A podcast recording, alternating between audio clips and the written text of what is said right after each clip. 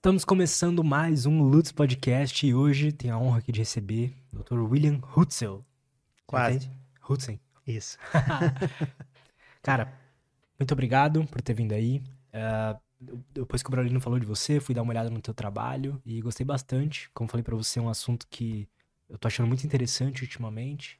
Longevidade e, enfim, viver bem, né? A vida é finita e a gente tem que tá na nossa melhor forma, né? Então, obrigadão por ter vindo aí conversar sobre isso. Pô, eu te agradeço essa oportunidade, Lutz, porque o teu podcast tem um diferencial que é muito raro na internet hoje, que é a ternura, cara. Ternura com que tu fala e com que tu trata diversos assuntos. Então, não fica algo que gere conflito, que gere ameaças, que gere polarizações. Então, eu acho a maneira como tu conduz esse podcast cara, muito marcante. É uma assinatura tua. Pô, obrigado, cara. E que isso. Poucos, poucos meses atrás, eu e minha esposa estávamos ouvindo um podcast teu com o Braulino. E a gente falou exatamente sobre isso. Poxa, que maneira legal de trazer assuntos assim que às vezes são um pouco pesados. Vocês falaram sobre algumas coisas que são difíceis, assim, como depressão. E... Mas trazer isso de uma forma tão empática, assim, que Pô, maneiro. A gente sente prazer ouvindo. Então, é uma grande honra para mim estar tá aqui. Pô, brigadão, cara. Bom, para quem não te conhece, como é que você se apresentaria, cara? Cara, eu sou eu sou pai da Aurora e do Benjamin. Essa é a minha principal função no planeta há cinco anos e sou marido da Cassie e sou médico. E e sou um médico que teve uma mudança muito significativa na sua carreira nos últimos cinco anos também, onde a minha visão de mundo mudou muito. Então eu diria que hoje eu sou um médico focado em tentar convencer as pessoas que elas são capazes de, pelas próprias pernas, precisarem muito menos de médicos. E a minha formação original dentro da medicina é a terapia intensiva, que é o médico que atua dentro da UTI. E, e uma coisa que eu observei ao longo do tempo dentro da UTI é que normalmente os pacientes não chegam a um, necessitar uma unidade de terapia intensiva por um evento abrupto na vida deles. Essas são as exceções. Normalmente Sério? a doença se instala lentamente, lentamente, Lutz, ao longo de 20 anos, 30 anos. Que tipos de doenças, assim, que aparecia lá? As doenças que mais aparecem na UTI disparado são as doenças cardiovasculares, infarto, AVC. E essas doenças, elas apresentam um evento agudo que normalmente faz com que o paciente fique vulnerável à morte. Mas elas não são doenças que surgem de uma hora para outra. Elas são doenças que se instalam em desequilíbrios metabólicos e hemodinâmicos, de pressão, de metabolismo, que culminam lá no fim em um momento de ruptura. E aí o paciente vai precisar da terapia intensiva. Então, a minha visão hoje é de que os pacientes que chegam até a unidade de terapia intensiva, eles trilham um caminho muito parecido ao longo de quase toda a vida deles. E às vezes é só o evento final que muda entende? Os fatores de risco que causam um infarto são exatamente os mesmos fatores de risco para um AVC.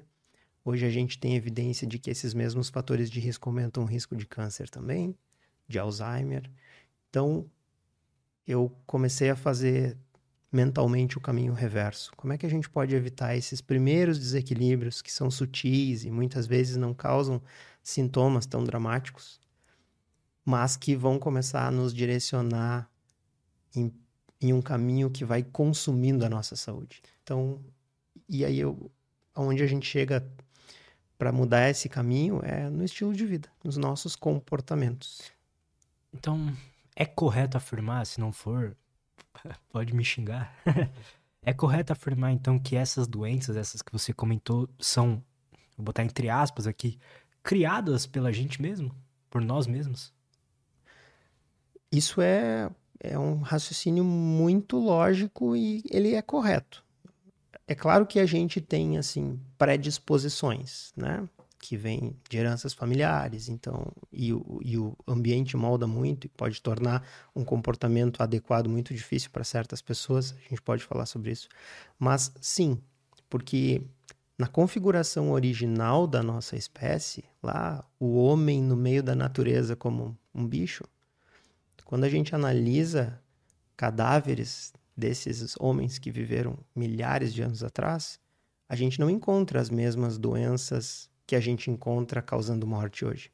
Mesmo naqueles cadáveres de ancestrais que chegaram a idades bem avançadas. Caramba, isso é claro, é muito interessante. O homem das cavernas tinha uma vida inóspita, né, Lutz? Então ele geralmente morria ali pelos 30, 40 anos, mas por uma morte de causa aguda. Ele era caçado por um predador, ele morria de fome, ele enfrentava uma guerra. Hoje a gente não tem essas causas de morte, mas esse homem tinha um comportamento natural.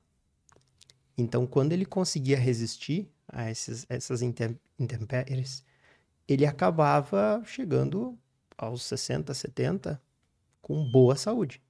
E hoje é muito raro uma pessoa chegar aos 60, 70 com boa saúde. É muito raro? É raro. É raro. É bem raro. A pessoa pode não estar tá apresentando sintomas, mas quando a gente vai dar uma olhada se está tudo funcionando normalmente, muitas vezes não está existe uma doença chamada aterosclerose, que é a doença que mais mata, porque é ela que causa o AVC e o diabetes. Hum. O AVC e o infarto, desculpa. O que é a aterosclerose? É um acúmulo de gordura e um processo inflamatório que acontece na parede dos nossos vasos sanguíneos. E se esse processo segue o seu curso natural, ele vai culminar a longo prazo com a obstrução de um vaso sanguíneo. Se essa obstrução for nas artérias coronárias do coração, o que a gente vai apresentar é um infarto. Se for em uma artéria cerebral, o que a gente vai apresentar é um AVC. E é, essa doença, a aterosclerose, ela é uma doença da civilização moderna. Quando a gente vai analisar de novo, né? Uh, corpos que foram encontrados relativamente preservados de, dos nossos ancestrais, essa doença não aparece, pelo menos não com a frequência que a gente encontra hoje. Então, algo mudou no comportamento natural da espécie humana que fez com que a gente começasse a apresentar doenças que não eram naturais à nossa espécie. Caramba, cara. E o que que mudou? Tudo mudou. Tudo mudou. Uh, a principal mudança, talvez, que a gente possa identificar é a nossa alimentação. Porque a nossa alimentação ela seguia algumas regras. A primeira dessas regras é que a fome era a rotina e, o, e, a, e a feasting, a comer à vontade, era a exceção, era um, um evento. Tanto é que os ancestrais comemoravam em volta de uma caça, de uma comida, né? E a gente carrega esse, esse ritual Verdade. de comemorar com comida. Então, para os nossos ancestrais, na maior parte do tempo, eles estavam assim, desesperados para encontrar alimento.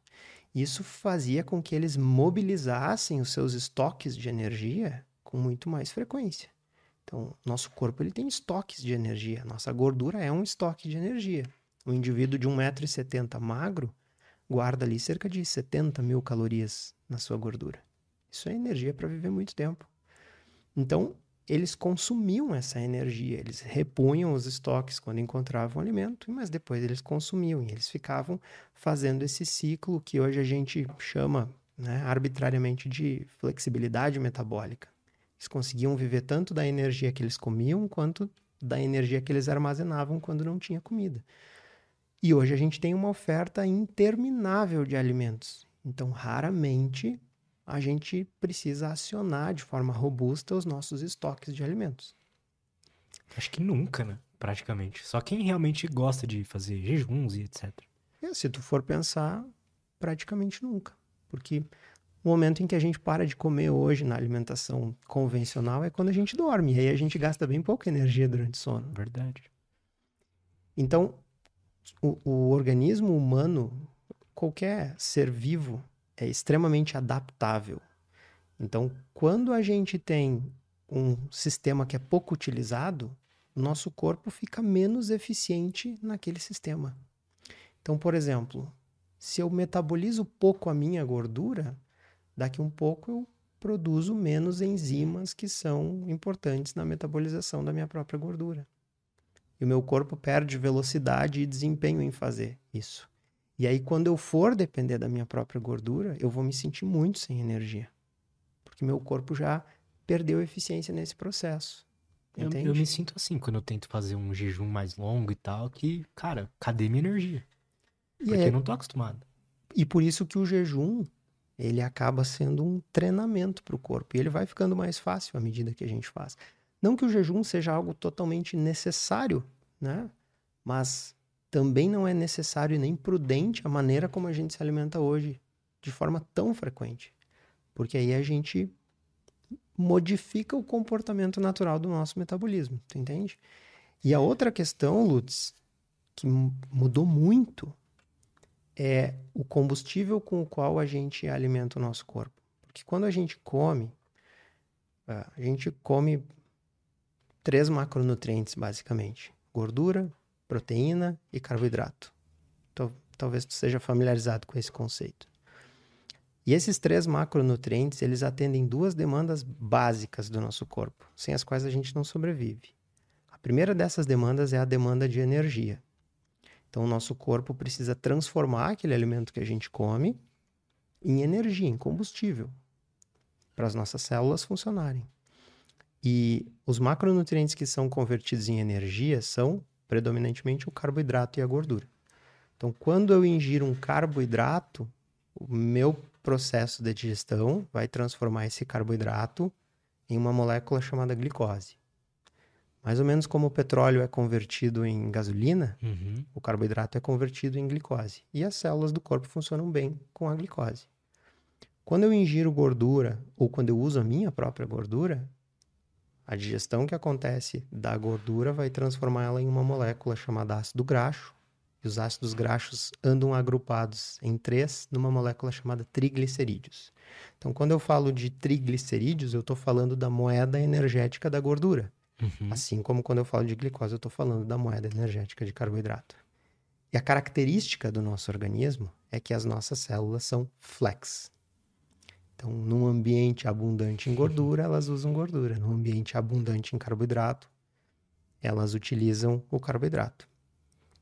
Legal isso. Só que a nossa capacidade de armazenamento é muito pequena para o carboidrato e muito grande para a gordura.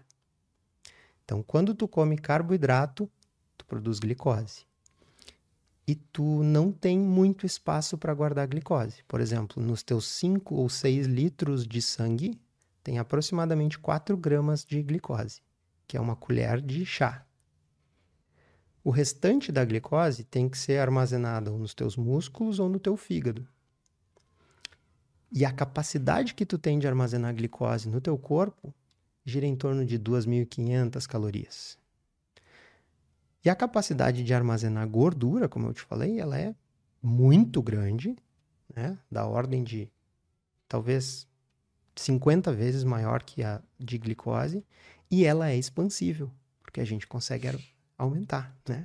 Embora a gente não goste. Então, quando a gente ingere as duas moléculas, eu ingiro carboidrato, eu ingiro gordura, eu tenho à minha disposição glicose, também triglicerídeos, o nosso corpo tem a tendência de favorecer o uso da glicose primeiro. Por quê? Porque ele não tem de guardar. E se a glicose fica alta na corrente sanguínea, ela deixa o sangue viscoso, artérias vão se entupir, o sangue sabe que isso é uma coisa, o organismo sabe que isso é uma coisa muito ruim. Então, toda vez que eu ingiro carboidratos e formo glicose, um hormônio chamado insulina entra em cena e ele bloqueia a utilização de gordura como fonte de energia e ele faz com que as células priorizem a utilização de glicose. Por isso que quando uma pessoa injeta a insulina, a glicose baixa porque o corpo força a utilização Começa da glicose. Hum. Entendeu? E a gordura vai ser direcionada para o depósito. Então, a insulina, ela gera no nosso organismo um comportamento de depósito de gordura. e utilização de glicose. Se eu fico comendo refeições recheadas em carboidrato várias vezes ao dia, eu vou ter vários picos de insulina e o meu corpo vai criar um viés de armazenamento de gordura. Tu entende? Uhum. E aí a gordura começa a se acumular. Ela fica fazendo um caminho unidirecional. E, e qual é a conclusão que a gente pode tirar disso, assim? Como que a gente, com esse conhecimento, o que, que a gente faz com isso? Eu considero uma coisa extremamente prudente a gente reduzir a quantidade de carboidrato que a gente consome. O que, que é uma quantidade alta, por exemplo, de carboidrato? Existe um trabalho de 2004 que foi um estudo feito através da análise dos resíduos nas arcadas dentárias dos nossos ancestrais. Eles têm um processo ali através do nitrogênio presente no dente, não sei te explicar isso exatamente, mas esse trabalho está publicado no American Journal of Clinical Nutrition, que é a maior revista em nutrição que existe, científica. E nesse trabalho de 2004, os, os pesquisadores identificaram qual era o percentual de carboidrato que a gente ingeria de todas as nossas calorias. Então, quando os nossos ancestrais comiam na natureza, cerca de 18% das calorias que eles consumiam eram advindas de carboidrato, frutas, raízes, tubérculos. O restante era proteína e gordura. Se a gente for analisar 100 anos atrás, cerca de 30, 35% das calorias que a gente consumia eram advindas de carboidrato. Caramba. A partir de 100 anos atrás, as técnicas agrícolas evoluíram muito e a gente passou a ter muita oferta de carboidrato, grãos, cereais, o trigo, o arroz, o feijão. E hoje se estima que na, na dieta atual cerca de 70% das calorias são provenientes de carboidrato. Então isso sobrecarrega esse sistema da insulina. O nosso corpo está acostumado, na natureza ele funciona assim, para que a principal fonte de energia seja a gordura e o carboidrato seja uma fonte secundária.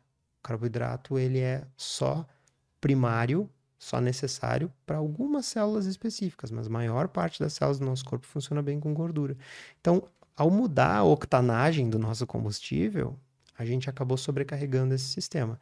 E aí hoje a gente encontra muitas pessoas com uma alteração metabólica conhecida como resistência insulínica, que é o fato de que, pelo excesso de carboidrato ingerido, uh, o nosso organismo vai tendo dificuldade em armazenar esse carboidrato e a insulina requerida para o processo de armazenamento e utilização, ela vai sendo cada vez maior e os nossos níveis de insulina acabam ficando muito altos. Hum. E aí isso gera uma série de outros problemas, né? desde o acúmulo de gordura, que é o problema que mais comumente aparece, mas isso mais tarde vai culminar em alterações de pressão arterial em uma circulação maior de gordura livre e aí formação de aterosclerose. Então, é, desde a década de 90 ali, a gente já sabe que a raiz das doenças cardiovasculares, do infarto, do AVC, do processo de aterosclerose, é a hiperinsulinemia, né? Que é o excesso de insulina. E o excesso de insulina ele decorre do excesso de carboidrato. Então, ninguém precisa zerar. Algumas pessoas até se favorecem disso, de zerar o carboidrato, né? Mas a maioria das pessoas não precisa zerar o carboidrato, tirar o carboidrato da vida delas. Mas ser consciente a respeito da ingestão de carboidrato é uma coisa que beneficia a todos. Pô, sem dúvida, cara. Aqui, bom, você estava com eles há pouco tempo atrás, a Letícia e tal, o Alessandro, que são de uma dieta mais animal-based, né? Mais carnívora e tal. Mas assim, eu já trouxe nutricionistas e tal, veganos aqui também. E no fundo, no fundo, que, que a gente chega à conclusão é que se uma pessoa come limpo, né? Então sem muitos uh, processados, né? Por natureza mesmo, a gente vai comer menos carboidrato, né? Vai comer menos. É, vai ter menos desses problemas, né? Sem dúvida. O, pro, o grande problema é que é, não é que o arroz e o feijão acho que a gente come, cara. Não sei se você concorda comigo. Para a maior parte das pessoas, realmente não é. para a maior parte das pessoas, Lutz, se a gente reduzir farináceos e açúcar, Açúcar. cara, a maior parte dos problemas some, entende? Então, é como tu falou, se todas as pessoas comessem comida de verdade, cara, eu não consigo imaginar quanto seria a redução de doenças crônicas relacionadas ao metabolismo, como diabetes, como essas outras que eu te falei. Mas eu imagino que seria da ordem de milhões de pessoas desenvolvendo menos essas doenças, entende? Simplesmente por comer limpo, como tu disse. Porque, cara, hoje a gente come muita farinha. A gente come muito açúcar. Por que, que a gente come muita farinha? Onde que tem exatamente? No pão, na massa, no bolo, né? Em todas as massas que circulam alguma proteína, como um folhado, como um croissant, como um pastel. né? Então, se estima que das calorias diárias de um americano, né, de um norte-americano, 60% das calorias vêm da farinha. 60%. Da farinha, cara. Que doideira. E a farinha, Lutz, ela é glicose pura. Muita gente não sabe disso, cara, mas o índice glicêmico é uma característica do alimento que diz respeito à velocidade com que um alimento eleva a nossa glicose sanguínea, tá? Então, quando tu come um alimento, um carboidrato, tua digestão quebra ele em moléculas menores, né? E a principal dessas moléculas é a glicose. E aí a glicose é absorvida pelo teu intestino e é jogada na tua circulação, na tua corrente sanguínea. E aí a gente mede a glicose na corrente sanguínea e a gente chama essa característica de glicemia. Esse exame se chama glicemia. É o que se altera nos diabéticos, por exemplo.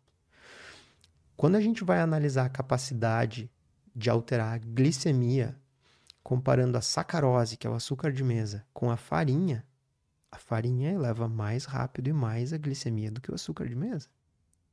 Louco. Então, isso é uma coisa que muitos diabéticos não se dão conta. Com frequência, um paciente chega para mim no consultório Não, e diz, nem "Ah, como doce, né? Exato, exato. Não, doutor, eu cortei totalmente o doce da minha vida. Mas aí ele come um bolo, ele come um, um macarrão, que é, em tese, uma comida de verdade, né? Eu não considero. Mas para as pessoas, para a maior parte das pessoas, um macarrão é uma comida de verdade. Só que um macarrão é um emaranhado de farinha, que é um emaranhado de glicose. Isso vai alterar a glicemia do paciente absurdamente. Uns anos atrás, eu usei um sensor contínuo de glicose, chamado Libre. Ele é um sensor que a gente implanta no braço, ele tem uma agulhinha flexível que fica em uma região chamada região intersticial, e ele mede ali a, a nossa glicemia. Não é idêntica à glicose do dedo, mas ela é bem aproximada. E ao longo da- dos 14 dias que esse sensor durou, eu mostrei pro, na- no meu Instagram como se comportava a minha glicemia comendo pouco carboidrato e como se comportava a minha glicemia comendo a alimentação normal das pessoas. Nada, nada exagerado. E o dia que eu tive o meu maior pico de glicose, não foi comendo doce, foi comendo um yakisoba, macarrão. Caramba, cara. A minha glicose foi a 220, saindo de 80. Mas pela quantidade, será? Pela quantidade, Quando a gente come macarrão, né? A gente vai comer um doce, a gente come ali um pedaço de bolo, né? exato, Macarrão a gente come um pratão. exato. E pelo fato de que a digestão e a absorção da farinha é até mais rápida que a do açúcar, entendeu? É o mais que, o- rápida. Isso é o que o índice Que glicêmico doideira, fala. cara. O índice glicêmico, ele diz respeito à velocidade com que o alimento eleva a tua glicose. E o mais rápido que existe é o trigo, farinha de trigo. Farinha branca. Cara, eu não fazia ideia. Imaginava que era o açúcar. Então, voltando à tua pergunta original, e falando em alimentação limpa, que talvez seja o nosso comportamento moderno que mais se afasta do nosso comportamento natural, porque a agricultura ela é razoavelmente recente para a espécie humana, né? Sem dúvida. Então, limpar a alimentação, cara, isso é uma medida fantástica, sem tamanho. É que a gente tem uma certa dificuldade em. A alimentação acho que é o hábito mais difícil de você mudar. que a gente vinculou muito o alimento ao prazer, né, Lutz? Porque a alimentação visa a nutrição. O alimento ele visa nutrir. Então, o fato dele nos causar prazer é um reflexo instintivo, justamente porque a gente vivia em um período de escassez de alimento. Então era interessante que quando tu encontrasse um alimento, tu abusasse dele.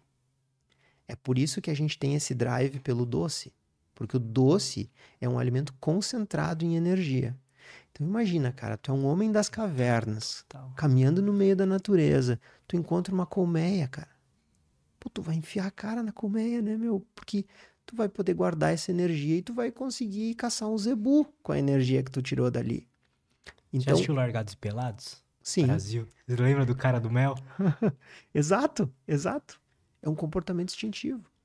Então a gente tem esse instinto, só que a oferta desses alimentos ela era muito baixa. A gente só encontrava as frutas na- na- no, seu período sazonal e ocorrência silvestre, né? Então hoje a gente vai olhar uma banana.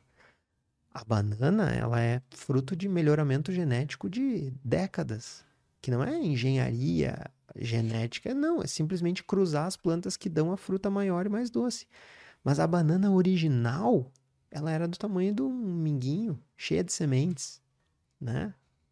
Todas as frutas eram muito menores na natureza, elas ainda são quando a gente encontra elas assim na sua apresentação silvestre. É verdade. Então, hoje a gente tem 365 dias por ano nas gôndolas do supermercado, todas as frutas que a gente quiser comer. É verdade.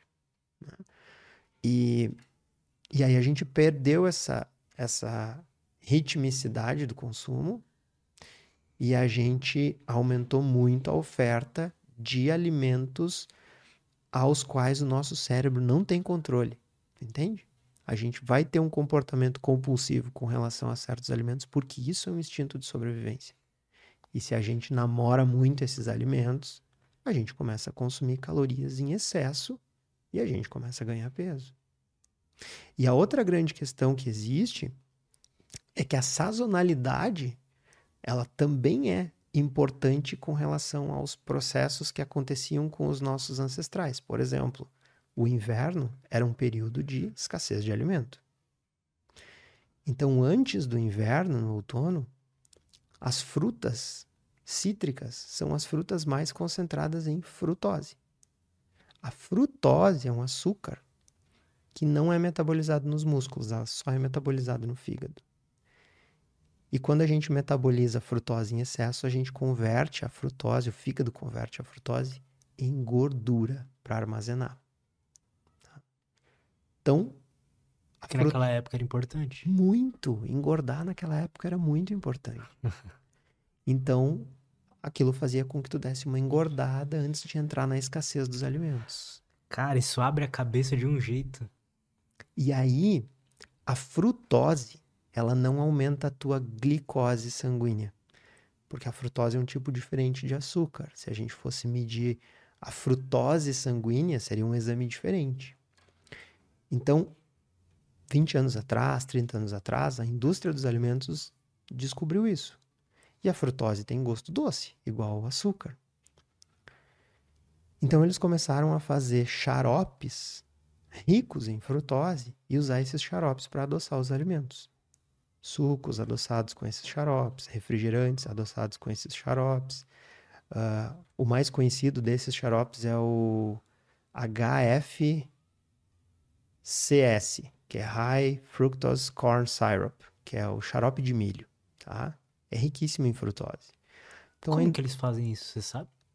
o processo, não sei te dizer, mas eles concentram a frutose da fruta, né? Uhum. Que é a, a frutose é, é um açúcar que está presente nas frutas, mas não em grandes concentrações. Mas a indústria consegue concentrar e aí eles têm um substrato que adoça muito qualquer alimento. E eles começaram a adoçar as coisas com esse xarope, porque aí não causava elevação de glicose. Em tese, isso produziria uma proteção ao diabetes. Conseguiu me acompanhar? Sim. Só que o que, que acontece quando a gente consome frutose em excesso? A gente começa a transformar a frutose em gordura no fígado. E se a gente sobrecarrega o nosso fígado de frutose, ele vai fazer essa conversão, mas ele não vai conseguir exportar essa gordura na mesma velocidade que ele converte. E a gordura começa a se acumular dentro do fígado. Conhece essa doença? Uhum. Esteatose hepática, gordura no fígado. Até a década de 90, quem tinha gordura no fígado? Alcoólatras. A partir da década de 90, principalmente no início dos anos 2000, começou a aparecer esteatose hepática em adolescentes americanos. Hoje a gente tem uma prevalência de gordura no fígado em torno de 15% nos adolescentes americanos. Por causa do suco de laranja, será? Por causa dos xaropes, xaropes provavelmente. Geral, né? né? Dos xaropes enriquecidos com frutose. E aí, cara, isso é uma coisa muito grave. Porque um adolescente cara, é e um adolescente que tem esteatose hepática, cara, que adulto esse cara vai ser, ele vai ter muito problema. A esteatose hepática aumenta o risco de infarto, de AVC, de toda aquela cena de doenças que levava os pacientes para UTI para mim, tu entende, Lutz? Então, cara, são coisas alarmantes. Então, a maneira como a gente manipulou a nossa alimentação no mundo moderno nos criou um cenário que favorece demais a desequilíbrios metabólicos que culminam em doenças que são hoje os cavaleiros do apocalipse. Então, uh, naturalizar a alimentação é preciso, né? Mas naturalizar a alimentação não é só usar ingredientes naturais. Aí que eu queria chegar. Porque com ingredientes naturais tu pode fazer uma combinação nociva também. Então por isso que as pessoas precisam ter conhecimento a respeito de como os alimentos funcionam, como a nutrição funciona. No meu entendimento, cara, talvez uma das matérias mais importantes que as escolas devessem ter hoje é nutrição. A gente entender o que a gente está comendo. Porque isso define a nossa saúde, cara. Define a nossa saúde. Não, total. Eu, algumas coisas que não fazem muito sentido na escola. Por que, que não ensinam nutrição? Não ensinam o básico ali de psicologia e né, cognitivo comportamental, enfim. São coisas que tem mais a ver com se formar um ser humano, né? Exato tem mais a ver com tu cuidar da tua saúde. E isso culmina em coisas sociais, como tu ser mais produtivo, tu acionar menos o sistema de saúde. É verdade, né? Isso é financeiramente saudável para a civilização também. Cara, tem uma pergunta para te fazer, mas antes a gente pode fazer uma pausa rapidinho, só claro para ir no banheiro sim. e a gente já volta. Cara, sua didática é muito boa, explica muito bem, cara. Obrigado. Tô, tô adorando. Cara, você disse que nem sempre é só naturalizar os alimentos, porque a gente precisa tomar cuidado que algumas misturas podem ser nocivas. Como que a gente transforma um, uma, como que isso acontece? Tem várias maneiras. A primeira delas é o processamento. Então, vamos, vamos para as frutas, tá? Uh, quando a gente consome uma laranja, né? uma bergamota, acho que vocês chamam de mexerica aqui, né? Aham, é. mexerica. uma melancia. Essas frutas contêm frutose. E tá tudo certo, porque a quantidade de frutose dentro de uma fruta para um indivíduo saudável não vai causar problema nenhum. O fígado resolve isso com uma mão nas costas, né? Agora, quando a gente faz um suco, em um copo de suco de laranja natural, a gente coloca 5, 6 laranjas. Cada laranja média tem ali 6, 7 gramas de frutose. Pô, seis laranjas com 6 gramas de frutose, 48 gramas de frutose. Cara, isso já é bastante. Isso já sobrecarrega o fígado. Se eu pego uma pessoa que troca consumir água por consumir suco, essa pessoa vai ficar doente. Com suco natural. Porque o processamento da fruta não é natural. A Total. gente não tinha liquidificador. e a fruta, ela é cheia de fibra. E a fibra, ela inibe a absorção do açúcar que a fruta contém. Então, quando eu como a laranja com o bagaço, aquela fibra que não é digerida, ela retém o açúcar e o, e o meu corpo vai extraindo o açúcar da laranja devagarinho. Quando eu coloco uma fruta num mixer, num, num, num processador, eu elimino a fibra. Então, a velocidade com que o açúcar vai ser absorvido também aumenta. E aí, nesse contexto, eu vou favorecer doenças metabólicas. Outra maneira que a gente pode pegar alimentos naturais e transformar eles em alimentos problemáticos. Tu vai concordar comigo, Lutz, que quando nossos ancestrais caçavam, eles não pegavam a caça que eles, sei lá, encontraram um animal, uma ave. E aí ele caçava a ave e ele pensava, tá, agora eu preciso encontrar uma batata para comer com essa ave. Não, né? Ele comia a ave ali. Total. E aí depois ele seguia andando e ele encontrava um, um tubérculo, uma raiz dele, comia aquilo ali. Então a mistura de ingredientes não é um comportamento natural, certo? Caramba, verdade. E aí se tu for ver a gordura e o carboidrato, eles usam cenários metabólicos distintos para serem processados. Certo? Sim. Então, quando a gente tem um carboidrato na nossa refeição, a gente vai fazer um pico de insulina, que a gente tratou lá no início, né? Converte em glicose, vai necessitar insulina. A insulina alta favorece o acúmulo da gordura, o armazenamento da gordura. E se tu consumiu bastante gordura, tu vai estar tá em modo armazenamento, tu vai estar tá puxando aquela gordura pro estoque. Por que, que isso é importante, cara? Porque na natureza não existe nenhum alimento, exceto uma exceção, uh, que contenha gordura e carboidrato em altas concentrações ao mesmo tempo. Então vamos pegar uma banana. O que, que a banana tem? Majoritariamente carboidrato. Vamos pegar o ovo, praticamente zero carboidrato, gordura e proteína.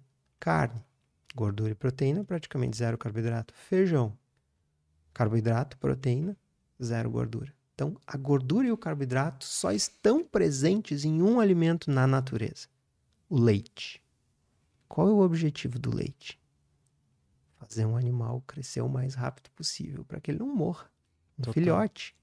Então, o objetivo do leite é, de certo modo, engordar. Então, por isso que ele mistura esses dois ingredientes. É uma inteligência natural que esses dois ingredientes estejam misturados ali. E é só por um certo período, né?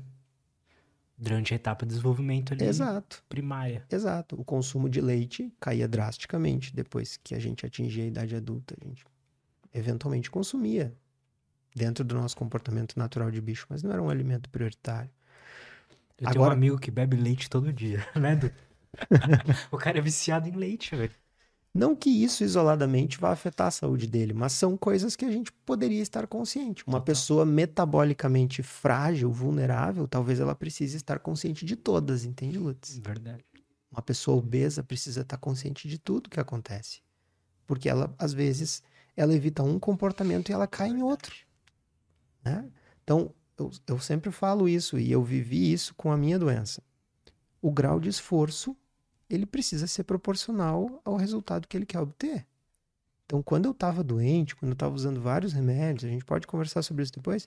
Cara, eu me esforçava muito, eu não abria exceções, eu comia limpíssimo, eu fazia atividade física, eu passei a cuidar do meu sono, eu fazia todo o possível, porque é o que a gente tem que fazer quando a gente está doente. Não se trata doença com equilíbrio, Doença se trata como intervenção. Agora, o indivíduo que é saudável, é óbvio que ele pode fazer concessões, tu entende, Lutz? Mas aí, voltando à questão das misturas. Vamos dizer que a gente pega uma batata frita, né? Em imersão na banha. A banha é uma gordura natural. A batata é um carboidrato natural. Mas essa combinação. Não existe. Não existe. E aí tu vai criar um alimento que muito gostoso.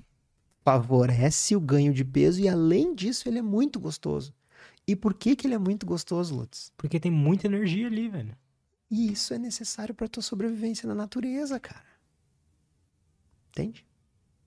Então a oferta sem tamanho e o nosso instinto de sobrevivência são a tempestade perfeita para que a gente supere em duas, três vezes a nossa necessidade calórica diária, buscando nossa. o prazer da comida. E você bota uma pessoa com estresse ou uma ansiedade mais elevada, ela está em estado de alerta, ela vai buscar esses alimentos facinho. Porque o nosso cérebro busca compensação. E aí, quando tu tá num estado de tristeza, o que que tu busca? Prazer, para equilibrar a balança de novo. E aí tu pensa, ah, mas existe prazer em, em muitas coisas.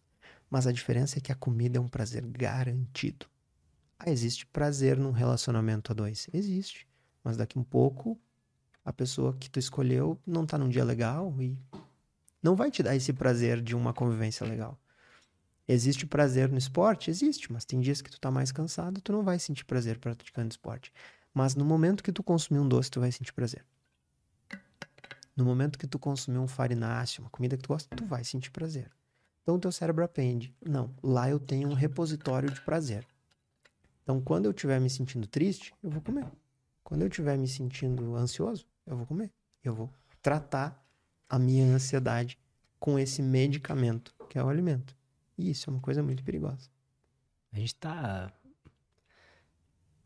anestesiando, né? Algum sofrimento, alguma falta com esses alimentos hiperpalatáveis, né? Sem dúvida, sem dúvida. E é uma questão hormonal. É uma questão biológica. E a oferta é absurda. Eu costumo dizer que o açúcar é um alimento com um altíssimo poder de adicção. E isso gera muita controvérsia, muita briga, porque a psiquiatria, a psicologia são áreas subjetivas. A gente não tem parâmetros tão específicos para avaliar essas questões. E muita gente defende que, por exemplo, a resposta né, do sistema límbico à ingestão de açúcar não se compara à resposta de uh, ingestão de cocaína, por exemplo, né? Outros defendem que não existe abstinência para o açúcar, o que eu já não concordo muito. Eu Mas, também não concordo. Mas para mim, cara, a questão principal que torna o açúcar muito perigoso é a oferta. E é a baixa percepção de risco. Todo mundo sabe que cocaína faz mal. Todo mundo sabe que nicotina faz mal. Mas o açúcar a gente não tem essa mesma percepção, né? A gente tem, né, cara? Mas a gente não se importa tanto. E para certas pessoas, cara, para um diabético, o consumo de açúcar é muito perigoso. E mesmo assim, eu tenho pacientes diabéticos que não conseguem parar de comer doce. E aí, cara, na psiquiatria a gente fala muito assim, ó, um, comportamento ele é doença quando ele causa prejuízo. E cara, que é prejuízo mais direto do que um diabético que não consegue parar de comer doce? O, o prejuízo é lógico, é direto, né?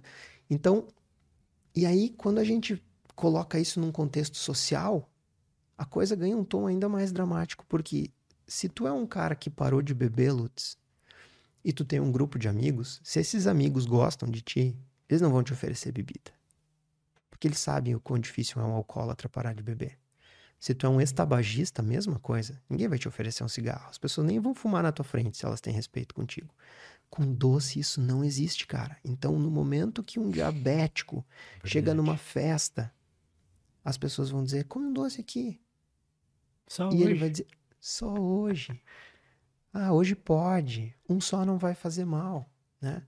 E aí o diabético que estava ali com aquela vontade reprimida há 30 dias, ele vai comer um doce, ele vai sentir muito prazer e ele vai comer outro e outro e outro e outro e outro. E certeza que muita gente que está ouvindo esse podcast está se identificando com essa situação.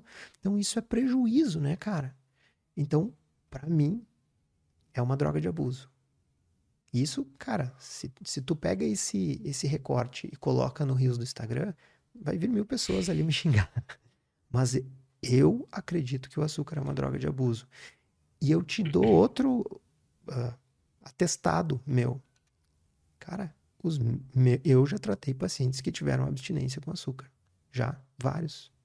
De ter pesadelo, de ficar ansioso, de ficar mal parando de consumir o açúcar. Então, para mim não resta muita dúvida. E o açúcar é uma daquelas coisas que a gente aprendeu a manipular, né? A gente literalmente criou isso, né? Quer dizer, é, pode dizer que criou isso num, na quantidade que a gente que as pessoas tomam hoje em dia, que comem açúcar hoje em dia, é, é talvez, de, dentre os alimentos não naturais que a gente estava conversando, é talvez o que é mais exorbitante, né? Porque você pega uma lata de Coca-Cola, tem acho que 30 e poucas gramas de açúcar. Tipo, isso é muita coisa, cara. É muita coisa. Então, é... A grande questão do porquê que eu acho que o açúcar. Eu também eu concordo com a sua visão de que é uma droga. Porque é uma daquelas coisas que a gente. que é, é prejudicial num certo nível. E para pessoas que já têm uma dificuldade maior em, em de autocontrole, vira uma droga de abuso. É a tempestade perfeita. E olha só que interessante a observação que tu fez. E eu acho que tá acurado. Uma lata de Coca-Cola, se eu não me engano, tem 32 gramas de açúcar. Cara, isso é oito vezes mais açúcar do que tem na tua circulação sanguínea inteira. Tu tem noção disso? Na nossa circulação tem cerca de 4 gramas de açúcar. Então, cara, pensa como que isso vai ser benéfico, natural para o nosso corpo. Né? Isso é inatingível na natureza. Tu precisa comer muita fruta ou muito carboidrato para chegar nisso. E ainda é um, é, um, é um carboidrato que vai ter uma absorção assim, ó, rápida. Então, teu corpo vai entrar em desespero. Vai entrar em desespero. O que, que você diria para alguém que tem dificuldade em, em, diminuir o açúcar, diminuir os doces? Ou mudar mesmo o comportamento, ou comportamento alimentar como um todo? Eu acho que a pessoa tem que identificar o que, que ela consegue fazer e começar por ali. Uma maneira muito interessante de melhorar a alimentação em quem tem muita dificuldade em abandonar os outros alimentos é aumentando a proteína. A proteína é extremamente saciante. E se tu não tá com muita fome, a tendência é que tu tenha menos, me, menos compulsão de, de comer o alimento doce. Isso é muito verdade. E quando tu come, tu coma em menor quantidade. Então, aumentar a proteína talvez seja a coisa mais fácil. Total. Centraliza o teu prato na proteína, né? E o resto é complemento da proteína. Tenta fazer refeições completas, não ficar beliscando, porque quando a gente belisca, a gente subestima muito quanto a gente está comendo. Em torno de 40%, tem alguns estudos que mostram tá? Que a gente erra em 40% as calorias que a gente consumiu quando a gente belisca. Então, tenta fazer refeições completas, centradas na proteína. E aí vai crescendo a partir disso. E você viu aqueles documentários de, de obesos e tal? E, tipo, ele fala, ah, mas eu nem como tanto. Aí vão filmar a, o dia a dia dele, ele tá, tipo, toda hora beliscando alguma coisa. E realmente, em quantidade, não é muita coisa, mas. Não é uma fé da pessoa, Exato. de forma nenhuma. É um comportamento que não é percebido. Né? Então, isso é uma coisa que eu acho que é bem importante, as pessoas identificarem quais são as forças delas. E aí a gente, até a gente né, pode falar em coisas fora, fora da alimentação, por exemplo. O que eu percebo muito nos meus pacientes, às vezes eu percebo que o paciente tem uma relação muito difícil com a comida. E aí, normalmente, nesse momento, eu gosto de chamar um profissional que possa trabalhar essa questão mental, antes de eu tentar uma intervenção muito agressiva com ele, porque não vai dar certo, né, Lutz? Então, eu encaminho a, vamos, quem sabe tu conversa com um psicólogo, né? Tenta entender por que essa relação e tal. Nesse meio tempo, eu quero que tu comece a fazer musculação. Mas o teu foco é musculação. Ah, mas eu vim aqui pra gente falar de alimentação. Não, mas agora o teu foco vai ser criar um hábito de fazer musculação. E se tu puder ir de manhã, melhor ainda. Cara, o que, que acontece ao natural quando tu pratica uma atividade física? Tu começa bem, tá? Então tu fez uma atividade física, tu foi lá na academia, fez uma musculação, andou um pouco na esteira, saiu te sentindo bem, tu chega em casa e pensa, bah, eu não vou zicar essa atividade que eu fiz aqui comendo porcaria, entende? Bah, vou fazer um ovinho para mim aqui de manhã.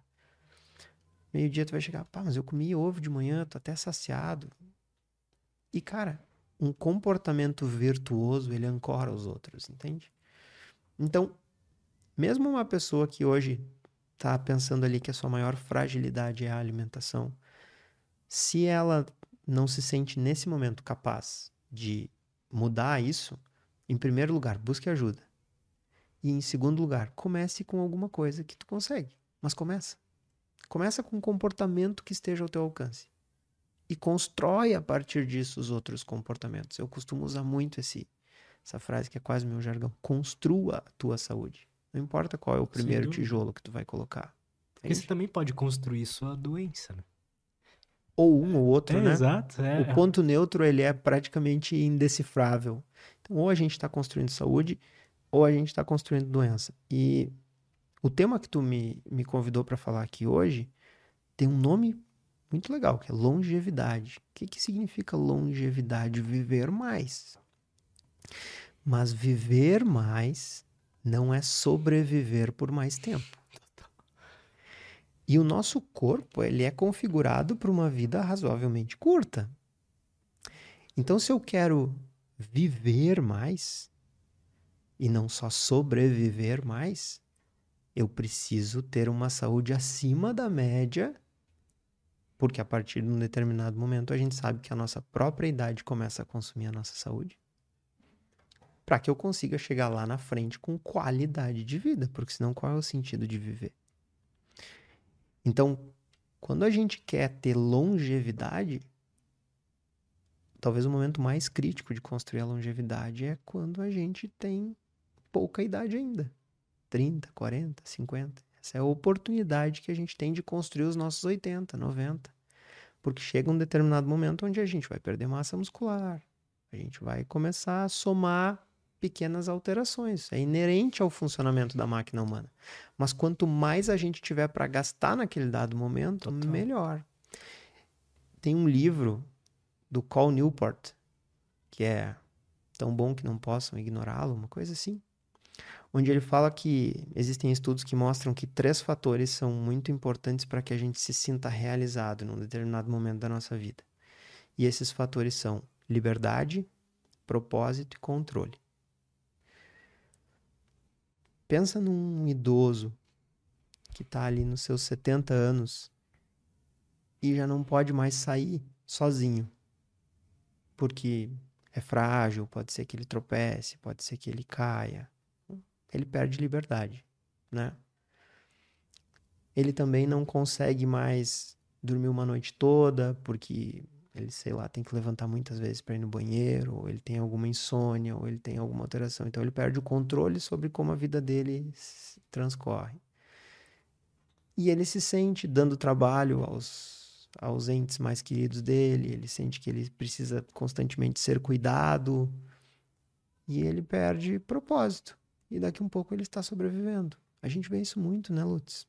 Pessoas que estão simplesmente sobrevivendo. Eu, eu tenho essa impressão que pessoas assim mais idosas que a gente acaba vendo, uh, a maioria talvez passa os últimos 15 ou 10 anos da vida meio que sofrendo muito, né?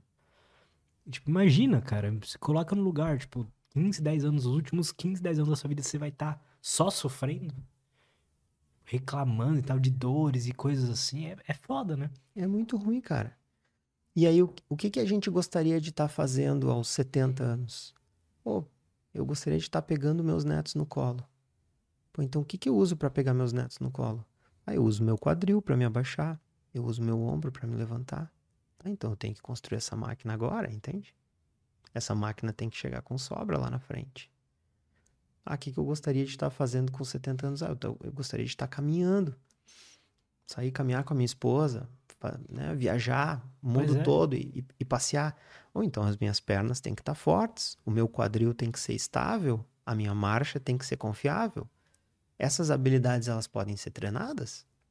E se a gente começar a treinar agora, é mais fácil. Então, vamos trazer isso para um, uma analogia com a questão da aposentadoria. Digamos, Lutz, que tu quer, aos 60 anos, tu quer se aposentar. Cara, se tu começar a guardar aos 25 dinheiro, vai ser muito mais fácil do que se tu começar aos 55. Tu pode começar aos 55? Pode. Tu deve começar aos 55? Deve, é óbvio. Mas quanto antes tu começar a depositar, melhor, né? Menores vão ser as parcelas. É a mesma coisa com a saúde. É a mesma coisa com a nossa massa muscular. É a mesma coisa com o nosso metabolismo. Quanto antes a gente começa a cuidar, mais fácil é chegar lá na frente com um saldo. A única diferença da analogia financeira para a analogia da saúde é que tu nunca vai herdar a saúde. Total. Ou tu nunca vai viralizar e fazer um empreendimento que te dê um monte de saúde. Não, cara, o músculo ele é do depósito diário. A saúde metabólica ela depende do depósito diário. Isso que é lindo também, né? É lindo. Tipo, cara, você pode ser um uma pessoa pobre, uma pessoa rica, uma pessoa, enfim, de qualquer vamos botar assim, status ali de. Não, não importa. Sabe? Vai a velhice, o envelhecimento, a morte chega para todo mundo e, e todo mundo consegue é, chegar lá melhor, né? Todo mundo tem a possibilidade de chegar lá melhor. Né? Sem dúvida, sem dúvida. E é a... existem hoje muitas ferramentas para a gente tentar construir, por exemplo, a nossa massa muscular. Existem milhares de dispositivos, protocolos de treinamento, mas o a básico não é deixa importante. de funcionar. Ah, se tu me fizesse escolher uma, é. A é. massa muscular é muito importante. É tipo um pilar assim para envelhecer bem. É um pilar é um dos principais. É. Por vários motivos. O primeiro deles, que é bem intuitivo, é a função estrutural do músculo. Depois dos 65 anos de idade, a terceira causa de morte é quedas. Sabia disso? Não. Caramba, cara. Depois de 65 anos de idade, a terceira causa mais frequente de óbito são quedas. E não são quedas de um prédio ou de. São quedas dentro de casa tropeçando num tapete. Entende?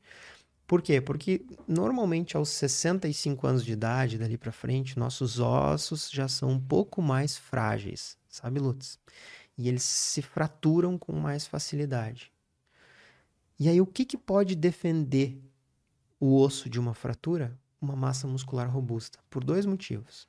Porque quando a gente tem uma massa muscular robusta nas pernas e no quadril, a gente tem uma estabilidade de marcha maior. Então já é menor a probabilidade que a gente caia. Mas um outro fator não tão conhecido é que quando a gente tem uma massa muscular forte nos membros inferiores, essa massa muscular produz uma tração no osso. E o osso libera menos cálcio, ele retém o cálcio dele. Então, a gente desenvolve menos osteoporose se a gente tiver uma boa massa muscular de membros inferiores. Então, pensando em prevenção de morte, né? Ter uma massa muscular é extremamente importante. Pensando em qualidade de vida, se a gente quer se deslocar, se isso é importante para nossa qualidade de vida, massa muscular de membros inferiores é muito importante. Mas aí tem um segundo, um segundo uh, uh, efeito, uma, uma segunda ação da massa muscular que é muito pouco conhecida, que é o músculo como órgão metabólico. O músculo é o nosso principal compartimento de glicose, de armazenamento de glicose. É o tanque que guarda a glicose. Se o músculo é grande, ele guarda mais glicose lá dentro, na forma de glicogênio, ele tira a glicose da circulação, ele tira aquela sobrecarga do metabolismo, aquela necessidade de mais insulina. Então, por que, que o pessoal do fitness defende tanto o carboidrato? Porque eles normalmente são muito musculosos, eles treinam muito, então ele, eles acomodam muito o carboidrato. E por isso, muitas vezes, eles não precisam mesmo restringir carboidrato. Eles têm onde acomodar esse carboidrato, eles utilizam esse carboidrato e está tudo certo. Então, o, o músculo é um órgão metabólico. E a nossa saúde metabólica é talvez o fator mais impactante em termos de prevenção de risco de vida lá na frente. Então, construir massa muscular é o pilar. É o pilar. Se uma pessoa me obrigasse escolher um único comportamento para ela adotar para o resto da vida visando a saúde dela. Isso pode causar surpresa para muita gente, mas talvez não fosse alimentação. Talvez fosse construir massa cara. muscular. Eu concordo contigo. Porque tem outros fatores aí também, né? Quando a pessoa vai construir massa muscular, ela tá fazendo um exercício físico. Aquilo aí já modula melhor os níveis de estresse dela. Então tem, pô, várias outras coisas ali que estão englobadas nesse principal comportamento. Melhora a qualidade do sono. Verdade. Putz, verdade. Né? Então, cara, gera muitas alterações subsequentes que vão favorecer ela muito, muito. Então, cara, eu acho que é a coisa mais significativa que a gente pode fazer pela nossa saúde é, no mínimo, preservar, mas tentar sobrar um pouco de massa muscular. E tem a, a sarcopenia também, é assim que fala? Sarcopenia, é a deficiência de massa muscular. É outra coisa que hoje é pandêmica e a gente fala pouco. Por que, Norm... que é pandêmica?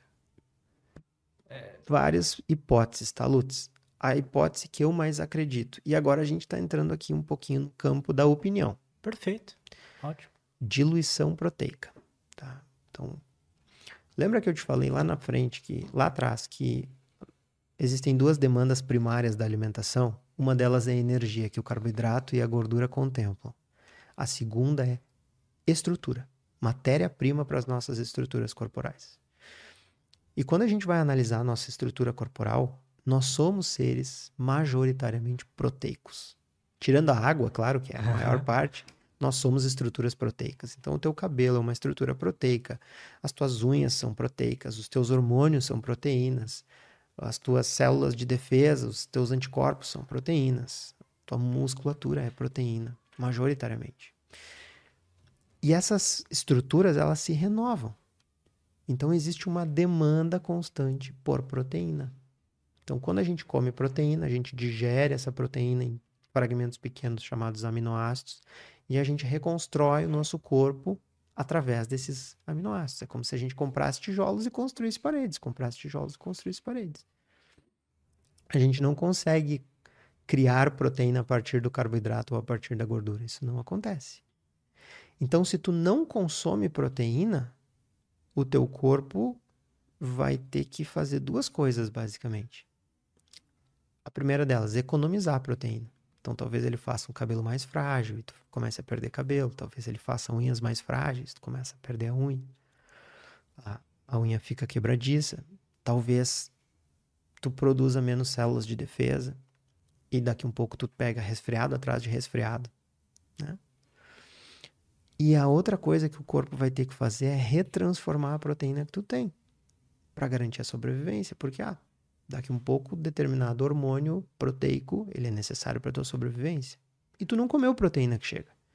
Aí o corpo vai dizer, bah, infelizmente eu vou ter que pegar a proteína do teu músculo ali e transformar nesse hormônio, porque sem esse hormônio tu não vive, com um pouco menos de músculo tu vive. E aí a gente começa a perder tecido muscular, perder tecido muscular. E a gente chega a níveis de sarcopenia. E hoje a nossa alimentação ela é diluída em proteína, porque a gente botou muitas calorias advindas do carboidrato dentro. Então a proporção de proteína diminuiu muito. E se tu for ver, qual era a busca incessante dos nossos ancestrais? A caça. Eles ficavam tão felizes quando eles caçavam que eles pintavam nas paredes.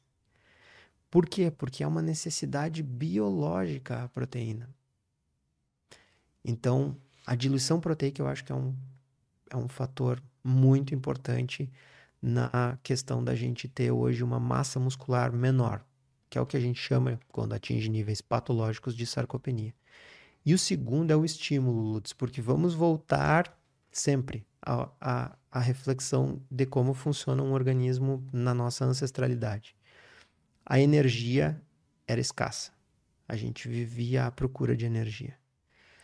Então, quando a gente tem algum tecido gastando energia, o corpo vai ver se esse tecido é necessário. E se esse tecido não é necessário, eu vou diminuir ele para que ele gaste menos energia. E um músculo é uma lâmpada acesa. O músculo gasta energia mesmo quando a gente não percebe que está usando ele ele gasta muita energia. Tanto é que a massa muscular define o quanto de calorias a gente pode consumir. Ela é um fator muito importante na nossa taxa metabólica. Porque o músculo é demandante. Então, se tu tá lá sentado todo dia todo na cadeira aqui, né? O máximo que tu usa os braços é para levantar a garrafinha de água aqui e tal. O músculo pensa, pô, o Lutz não precisa de tanto bíceps, entende? Ele não precisa de tanto deltoide. Ele não precisa Vamos diminuir essa, essa musculatura porque daí nos sobra energia, a gente fica mais econômico. Daqui um pouco, se o Lutz precisar ficar 10 dias sem comer, as chances dele sobreviver gastando menos energia são maiores. Então, o sedentarismo e a diluição da ingestão proteica, para mim, são grandes responsáveis por essa epidemia de sarcopenia que a gente tem. E coisas da vida moderna. Coisas da vida moderna. E as coisas são todas interligadas. Aí quando tu pega um indivíduo que tem um distúrbio metabólico que favorece o ganho de peso e uma sarcopenia. Cara, quando é que esse cara vai querer ir na academia, entende? A academia é uma coisa muito sofrida para ele. Aí ele vai ser um indivíduo que se movimenta menos. Aí, por se movimentar menos, por fazer menos atividades, ele vai estar tá mais por perto dos alimentos que proporcionam prazer para ele. Aí, ao chegar de noite, a pressão de sono que teria que ter sido formada ao longo do dia, não se formou, porque ele não fez muita coisa, ele não dorme legal. Então, ou a gente cria um ciclo, um círculo virtuoso, ou a gente vai cair num ciclo vicioso. Total. Não tem outra opção. Total, cara. Você acha que é possível tomando bastante cuidado com os comportamentos e, e tudo mais, viver uns 120 anos? Eu não sei te dizer isso. Alguns pesquisadores do assunto defendem que nós, as pessoas que irão viver 120 anos, já estão vivas. Eu gostaria, sabia? De eu também. Anos. Eu também. Mas mais do que viver 120 anos, Lutz, uhum. eu gostaria de ter 80 e brincar de pega-pega com meu neto. Porque, ó, eu já me emociono só de pensar em falar isso. Cara, eu tenho dois filhos pequenos. O Benjamin tem cinco e a Aurora tem dois. E é bizarro a velocidade com que eles crescem.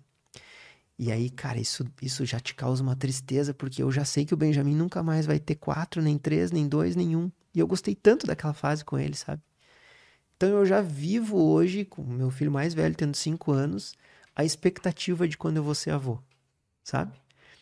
E então, cara, se eu puder brincar com os meus bisnetos também, pá, tô felizão. Mas se eu puder chegar aos 80 e levantar meus netos e brincar de pega-pega e correr e, cara, poder pedalar com eles, para mim tá show. Em abril eu fui uh, fazer uma, uma viagem de bicicleta, um cicloturismo na Patagônia com o meu sogro. Que maneiro. Meu sogro tem 62, 63 anos. Cara, ele é muito melhor fisicamente do que eu. Provavelmente Sério? ele ainda. certo. Certo. E, e a, eu tô te falando isso com avaliações objetivas, porque a gente já comparou bioimpedâncias ali e a dele é muito melhor que a minha. Então, provavelmente o meu sogro vai poder pedalar com o meu filho tranquilamente. Essa é a minha meta de vida, entendeu?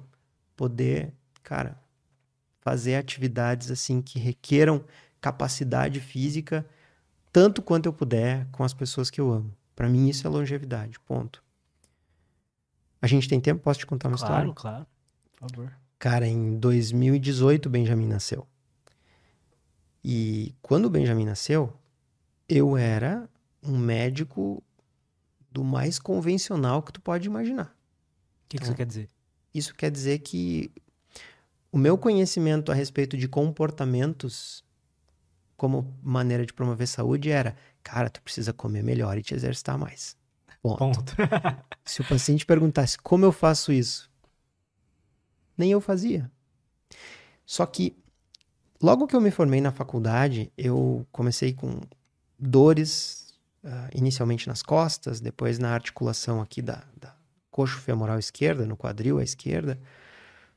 E a investigação dessas dores levou a um diagnóstico de uma doença chamada artrite psoriásica é uma variante da psoríase que tem na pele, só que é uma doença autoimune que causa artrites migratórias. Então, teu sistema imunológico ataca uma articulação, depois ele pula para outra, depois ele pula para outra.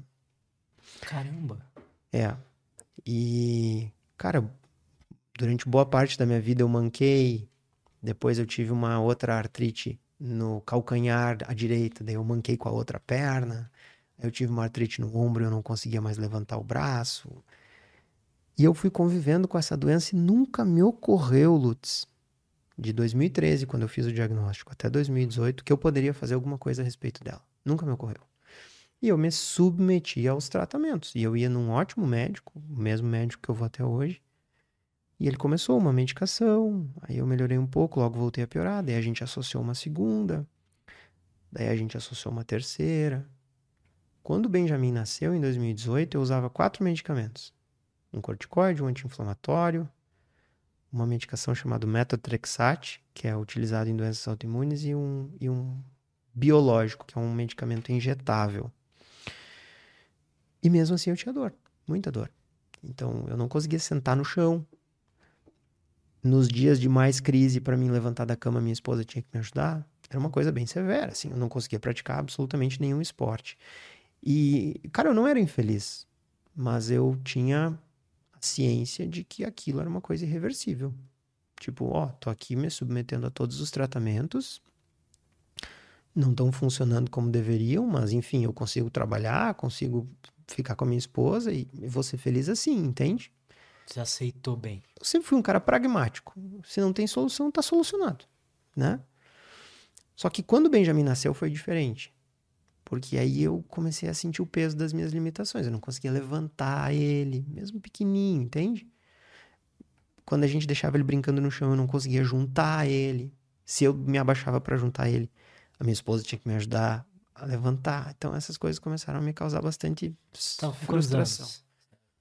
Cara, 2018 eu tava com 31.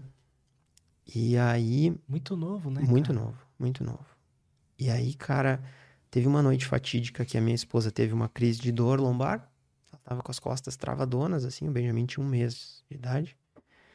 E aí o Benjamin acordou de noite e eu fui simplesmente levantar da nossa cama, pegar ele no berço dele pra dar pra ela, pra ela dar mamar. E, cara, eu não consegui juntar o Benjamin no berço. Eu não, não consegui me abaixar, não, não consegui pegar ele, não consegui. Eu tentei de todas as formas e não consegui. E aí minha esposa levantou da maneira que ela conseguiu, assim, e juntou ele. E- Só que, cara, aquilo foi foda pra mim. Imagina, imagina. E aí a minha esposa, com dor nas costas, amamentando o Benjamin, teve que me consolar ainda, porque eu acho que eu. Cara, eu acho que eu chorei aquela noite o que eu não tinha chorado em anos. E aí, cara, naquela noite ainda, eu disse: não, chega. Eu não aceito isso. Eu não aceito. Se eu precisar vender o meu carro e ir para os Estados Unidos e fazer um tratamento experimental, eu vou fazer, mas eu vou fazer alguma coisa. Eu vou fazer alguma coisa. Eu não aceito. Eu vou brincar com meu filho. Aí no outro dia de manhã eu liguei pro, pro meu reumatologista e falei pra ele, ô, cara, olha só, pá, não tá legal, eu não, não tô tendo qualidade de vida, eu preciso fazer alguma coisa, o que que eu posso fazer? Ele, cara, a gente já tá usando medicações bem modernas, né? Tu é um cara que tá sempre dentro da UTI, eu não posso, né, diminuir muito o teu sistema imunológico, porque daqui a pouco tu pega uma infecção grave aí, vai ser pior ainda. A gente tá meio que no limite do que a gente pode fazer. Mas, né, pensando aqui o que, que tu poderia fazer, cara, tu tá usando um imunobiológico, que é uma droga de injeção subcutânea, e eu vi aqui que tu tá um pouquinho acima do peso. E, cara, essas medicações, elas são sequestradas pela gordura quando a gente tá acima do peso. Então, talvez se tu emagrecer um pouquinho, tu melhore a tua resposta à, à medicação que tu tá usando, que era a última medicação que eu tinha começado a usar, uma medicação caríssima, super nova. Eu tá, pelo menos isso é alguma coisa que eu posso fazer, entende? E aí eu comecei a pesquisar sobre dietas para emagrecer. E aí um dia eu tava sentado na UTI, numa UTI cirúrgica, assim, veio um cirurgião oncológico eh, trazer um paciente e ele viu aquela aba de pesquisa ali no, no, no computador e disse, o que, que tu tá pesquisando? E eu contei rapidamente a história para ele, assim, ele disse, cara, se tu, se tu tem uma doença inflamatória, tu tinha que fazer a, do- a- dieta paleo, que é a dieta mais natural para o ser humano e tal. Eu, pá, que interessante. Onde é que eu estudo sobre isso? Ah, tem um blog ali ah, sobre dieta paleo, me passou o nome, que é de um médico ali de Porto Alegre. Eu disse, bah, que legal, endócrino. Não, um urologista. Eu...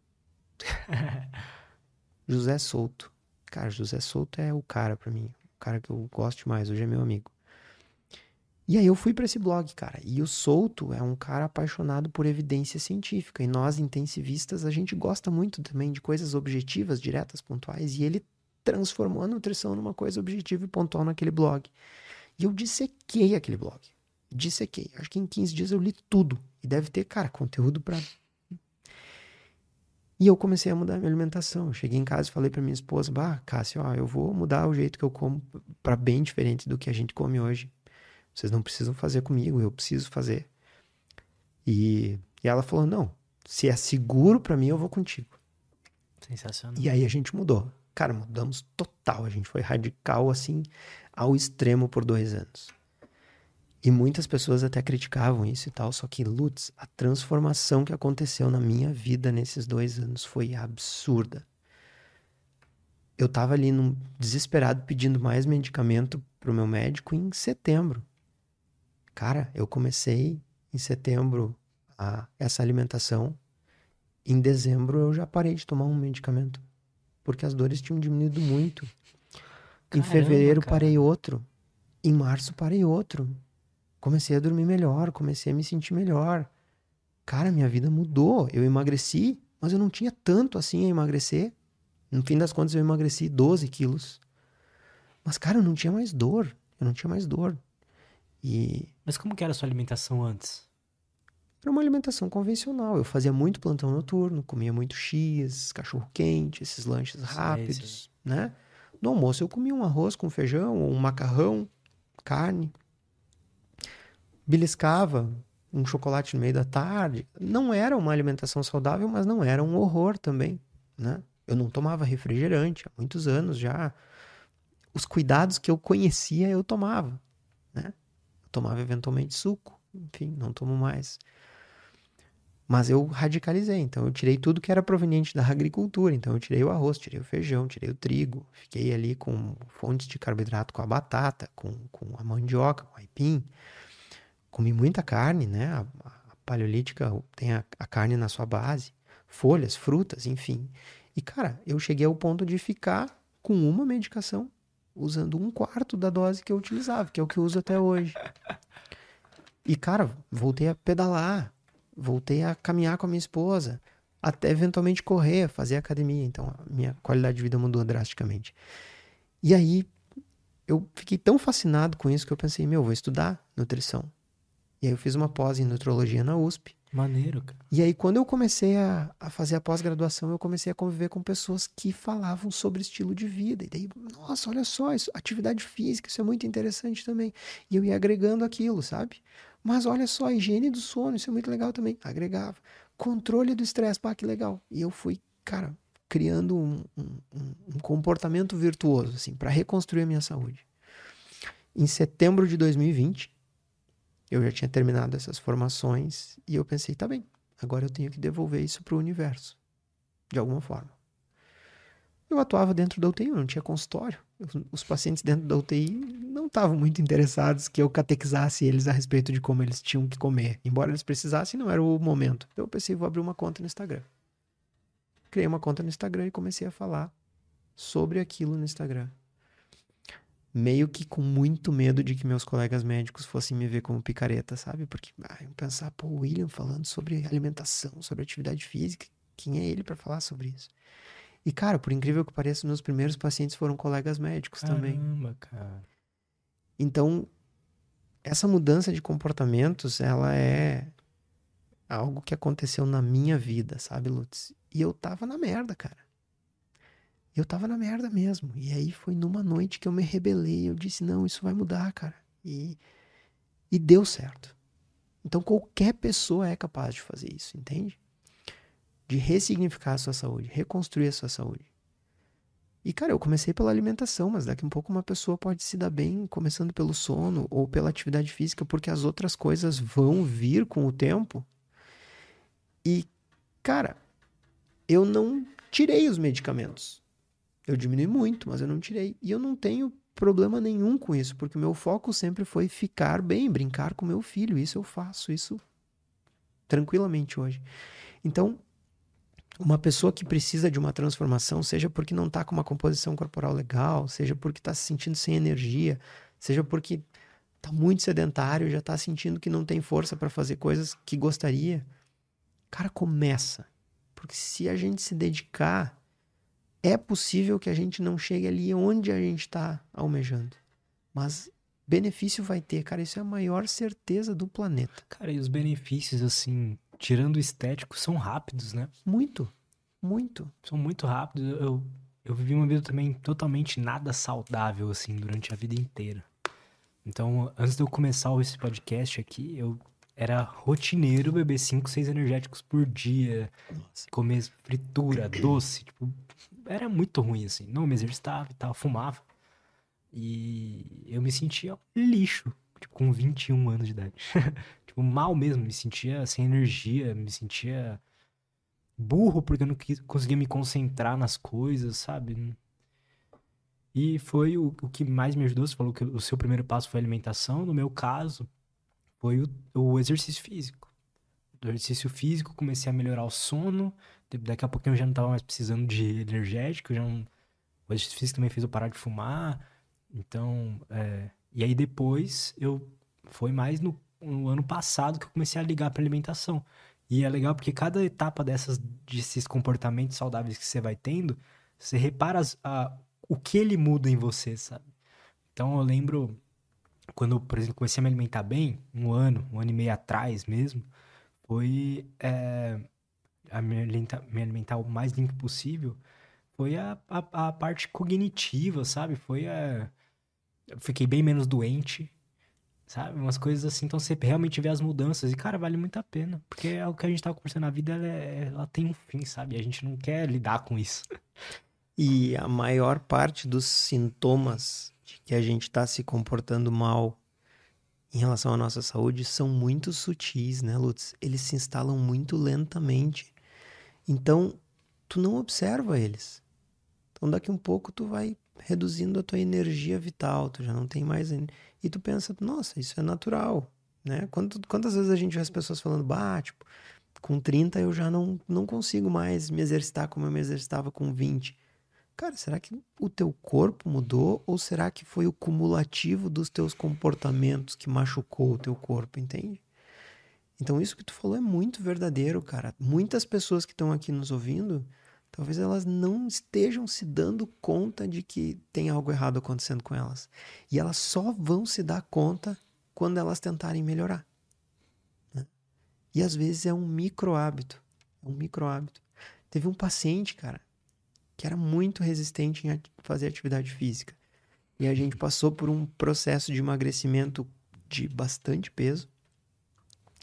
E, e aí ele perdeu massa muscular nesse processo. Isso é super comum, principalmente com quem utiliza medicação, ele utilizou de perder massa muscular junto. Então se perde um pouco de saúde, né? E aí, cara, eu falei para ele, cara, tu precisa te exercitar. Tu precisa, não tem negociação. Isso é uma prescrição. Ah, mas eu não vou ir na academia. Eu disse, tá, então vamos fazer o seguinte. Tu vai fazer 10 agachamentos todos os dias, 10.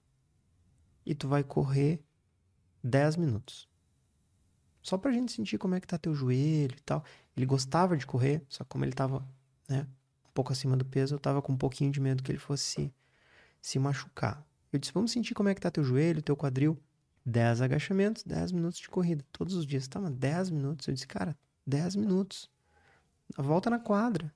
Só para te se sentir bem e começar a te familiarizar e tal. Beleza, cara. Eu disse, quero que tu me mande foto ou mensagem todo dia de manhã quando for correr. Por um tempo ele fez, mandava, tirava selfie e tal. Depois de um tempo ele deu uma sumida. Tranquilo. Três meses depois da consulta, ele voltou da consulta com um Garmin. e ele entrou, eu vi que ele tava diferente, assim. E eu e aí, ele, cara, já tô correndo 4 quilômetros. Maneiro. Por quê? Porque ele foi construindo e vendo a diferença, entende? Então, cara, ele deu o start e a partir daquilo ele foi, foi, dando, foi dando segmento. E o mais curioso de tudo, eu falei para ele, os agachamentos tá fazendo? Ele disse, cara, tô indo na academia. E eu, oh, mas que estranho, né? Tu não queria. ah, mas cara, é tão legal correr que, tipo, eu não iria me perdoar se eu me machucasse. Então eu tô indo na academia, faço um braço, meia boca e uma perna dedicada. Ele falou assim: eu disse, cara, pra mim tá ótimo, é isso. Então, assim, às vezes é um passinho que tu precisa dar, né, Lutz? É, cara. Isso é. Eu tô tentando convencer o meu pai a voltar a se exercitar. Ele tem 43 anos e, tipo, começou a ter vários problemas, sabe? E é claramente, eu vendo, é, é, é falta de exercício físico, sabe? Vida sedentária. E eu tô tentando convencer, e é difícil essas pessoas que são relutantes, né? Mas se elas derem a, a chance, né, cara, um pouquinho ali você. Eu, eu era assim também, eu odiava academia, eu odiava treinar. Nunca achei prazeroso. Até que eu encontrei o esporte que eu gostei, que no meu caso foi jiu-jitsu. Aí, pronto. Eu acho que foda do exercício é que ele tem uma. Para algumas pessoas, ele tem um aspecto social que incomoda. Então eu vejo que muitas pessoas não gostam de academia pelo aspecto social, tem medo Sim. de julgamento, enfim.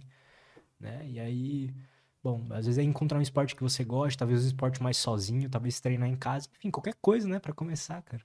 Não é sempre que a gente consegue fazer isso, mas com uma boa parcela dos pacientes, a gente consegue identificar um esporte que o cara curte praticar. E aí, se o cara se apaixona, ele vai querer fazer o reforço muscular, porque isso vai melhorar muito ele no esporte, entende? Então tu acaba chegando lá de forma secundária. Então se tu fosse dizer para mim assim, ah, qual é o exercício físico mais importante para as pessoas fazerem? musculação. Mas, se a pessoa não está apta a fazer musculação, o melhor exercício físico que a pessoa pode fazer é qualquer esporte que ela goste. Sim. Tu entende? Porque com o tempo ele vai acabar puxando o reforço muscular. E é válido aquele negócio de 90 minutos por semana? Cara, depende de onde tu tá, né? Então, vamos lá. Olhando para ti. Tu é um cara que me parece ter uma adequada massa muscular. É um cara que me parece ter um adequado percentual de gordura corporal. Não imagino que tu tenha nenhuma doença metabólica. Então, se tu fizer um esporte que vale a pena, cara, com 90 minutos por semana, tu produz bastante. Entende? Então, como tu é um cara saudável, provavelmente tu vai conseguir dar a intensidade necessária à tua modalidade que vai conseguir te produzir um retorno em 90 minutos. Não sei se eu me fiz entender. Fez. Mas e uma pessoa sedentária? Uma pessoa sedentária, provavelmente, quase certamente, vai ter que começar de forma mais sutil. Senão ela pode se machucar. A menos ainda que 90 minutos? Não. Aí que tá. Ela vai ter que começar com uma intensidade mais tá, sutil. justo. Já entendi. Então, provavelmente, para ver um resultado, ela precisa de mais tempo. Tu entende? Porque existem maneiras da gente tributar a nossa estrutura corporal, o nosso sistema cardiovascular, a nossa musculatura, gerar carga sobre ele. E algumas formas de gerar carga sobre esses sistemas são bem rápidas. O HIIT, né? a musculação até a falha muscular, algumas modalidades de treinamento ali de reforço muscular que uh, vão até o esgotamento do músculo, eles produzem benefícios anabólicos e, quando eu falo do HIIT, condicionamento cardiovascular, bem significativo. Mas eles não podem ser praticados por uma pessoa que está saindo do zero, né? Então, as pessoas que estão com a sua saúde melhor essa, essa maneira equilibrada de se exercitar talvez funcione. As pessoas que estão saindo de um cenário de doença precisam se esforçar mais. Essa é a grande questão para tudo, né, cara? Então, por um bom período da minha vida, eu dormi, eu dava ao meu corpo a oportunidade de dormir nove horas por dia. Parece que meu corpo precisava daquilo, entende? Até hoje eu cultivo o hábito de acordar de forma espontânea, exceto que eu tenho alguma obrigação muito importante, mas a gente deita cedo na nossa casa e normalmente ali por 5, 5 e 10 eu acordo espontaneamente e aí eu começo meu dia. Mas por um bom período de tempo isso não acontecia. A gente deitava às 9 e eu acordava às 6 e meia, 7. Porque eu acho que o meu corpo precisava, entende? Por quê? Porque eu vinha de uma situação de Total. desequilíbrio. Então, quando a gente está saindo de uma situação de desequilíbrio, a gente precisa ser ainda mais dedicado para conseguir promover alguma mudança. É a mesma máxima que eu falei contigo da nutrição, por exemplo. Se eu fosse hoje pensar num, numa estratégia nutricional para ti, cara, provavelmente essa estratégia fosse muito liberal. Tem um cara que já criou a consciência de fazer atividade física. Tem um cara que é saudável. Tem um cara que não tem grandes alterações de composição corporal para fazer. Totalmente diferente de um obeso sarcopênico, que é uma coisa que a gente vê muito. O cara tem muita energia, pouca musculatura, as articulações dele estão em sobrecarga, entende? Então, tudo é difícil para começar. Então, a gente precisa montar uma estratégia de guerra, né? Para tirar ele daquela situação. Então, a dose depende da doença. Faz sentido. É, hoje eu sinto que minha alimentação ela é bem tranquila, assim. É, eu já tentei fazer dietas mais restritivas, mas não funcionou para mim, assim. Eu gosto de ter uma variabilidade maior, eu gosto de comer uma besteira e tal, mas assim, 80% das vezes eu tô comendo sempre limpo. E já é o suficiente para me manter bem, sabe? E existem muitas estratégias alimentares saudáveis. Total. Muitas. Muitas. Né? Eu acredito que para uma pessoa completamente equilibrada, um estilo de alimentação mediterrâneo, por exemplo, que tem bastante peixe, né? Tem até grãos, que são alimentos que eu considero perigosos. Mas para um indivíduo equilibrado, beleza.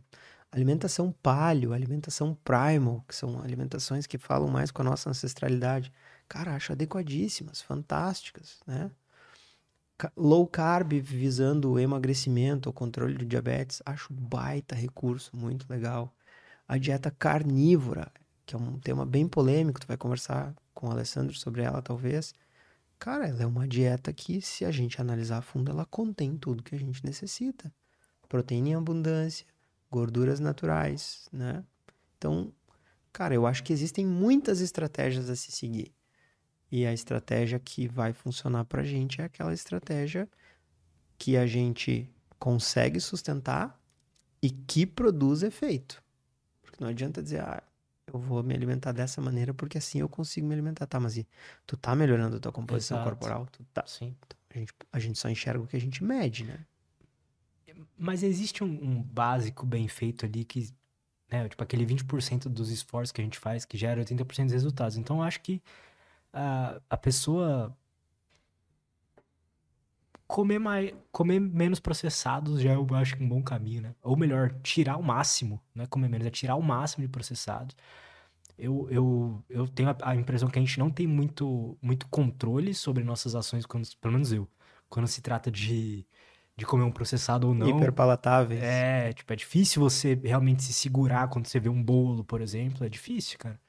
Tem que ter bastante treino, eu acho.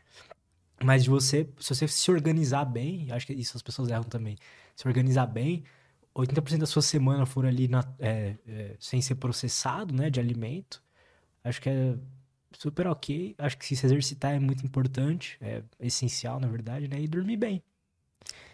Eu acho, cara, que uma coisa que define muito o sucesso de uma intervenção para modificar um comportamento é a gente se conhecer. Então, Por quê? Porque aí tu sabe quais são os teus gatilhos e o com que tu pode brincar e com que tu não pode brincar. Verdade. Porque eu sempre falo que uma rotina consistente, ela permite indulgências que valham a pena. Entende? Então, cara, se tu come limpo a semana toda e no final de semana teus amigos marcaram de se encontrar na pizzaria, não seja a pessoa que leva ovo cozido pra pizzaria, entende? Ninguém gosta dessa pessoa. Vai lá e come pizza. Mas tu tem que saber se tu é um cara que se con- consegue se controlar, se no dia seguinte tu vai retomar a tua rotina, né? As, roti- as exceções que são exceções, elas não têm repercussão no longo prazo. A verdade é essa. Mas tu tem que saber retomar a rotina. E aí, cara, eu gostaria muito de, de poder dar a referência de quem fez essa analogia, porque eu acho ela muito inteligente. Eu ouvi ela em alguma vez, eu não me lembro onde foi. Mas ah, quando a gente está viajando de carro né, e a gente fura um pneu, qual é o nosso comportamento? Estaciona no acostamento, troca o pneu, continua viajando.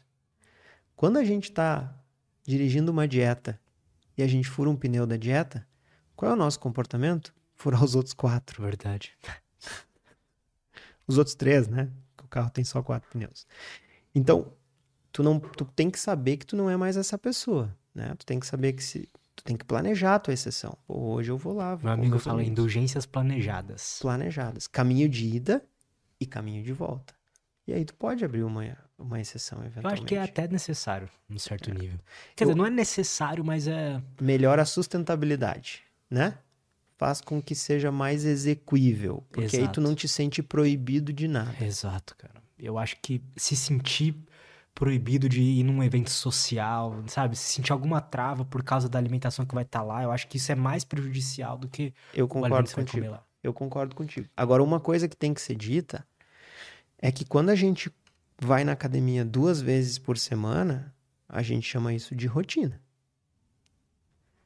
Então, comer pizza duas vezes por semana não é uma exceção, é uma rotina, né?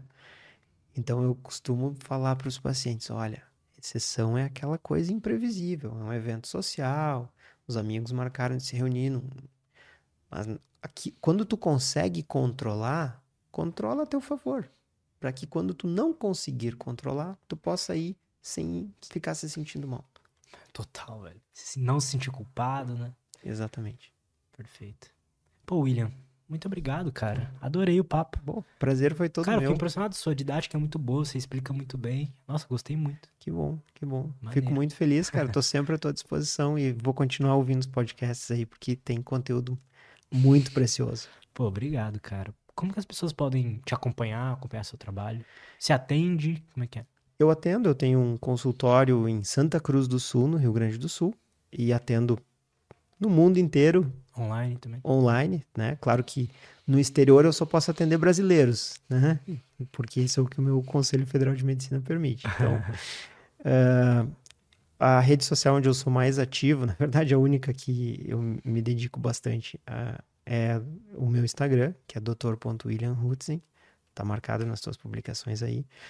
E eu tenho uma novidade que eu estou trabalhando agora, que vai ser lançada no dia 17 de setembro, que é um, uma plataforma estilo Netflix, um streaming, só que voltada à construção da saúde, onde as pessoas vão poder entrar e, de acordo com aquilo que é importante para elas, escolher quais trilhas elas vão maratonar, se é no emagrecimento, se é no controle da glicose, se é no hipertrofia muscular, se é no controle do estresse. Dentro dessa plataforma vai ter muito conteúdo didático. Todo o conteúdo didático que eu produzi no meu Instagram está sendo transposto para lá. E eu chamei outros experts para colaborarem. Tem uma educadora física, que é a Nara Prado, que é fantástica. Tem uma nutricionista, que é a Vitória Soares. Tem um cara que é expert em meditação, que é o Thiago. Então, assim, tem muito conteúdo precioso para que as pessoas que estão interessadas em construir a saúde delas, por conta própria, elas encontrem direção. Lança qual dia? 17 de setembro a gente lança numa live no YouTube às 20 horas. E a partir daí a gente explica para o pessoal como é que eles podem uh, navegar livremente nessa plataforma. Lá vão estar todas as lives que eu fiz no Instagram. E a gente já tem uma campanha rolando.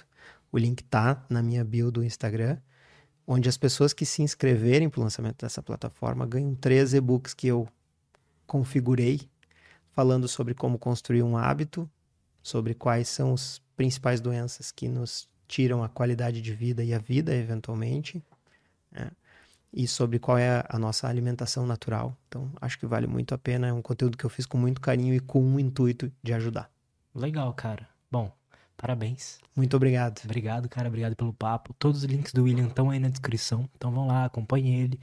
É, já tem algum link pra, essa, pra entrar numa lista de espera, alguma coisa assim? Tá na minha bio. Tá Ótimo. na minha bio. Então vamos lá, então lá, tá lá na, na bio dele. E é isso. Obrigado mais uma vez. Eu obrigado a todo mundo. Até a próxima e tchau.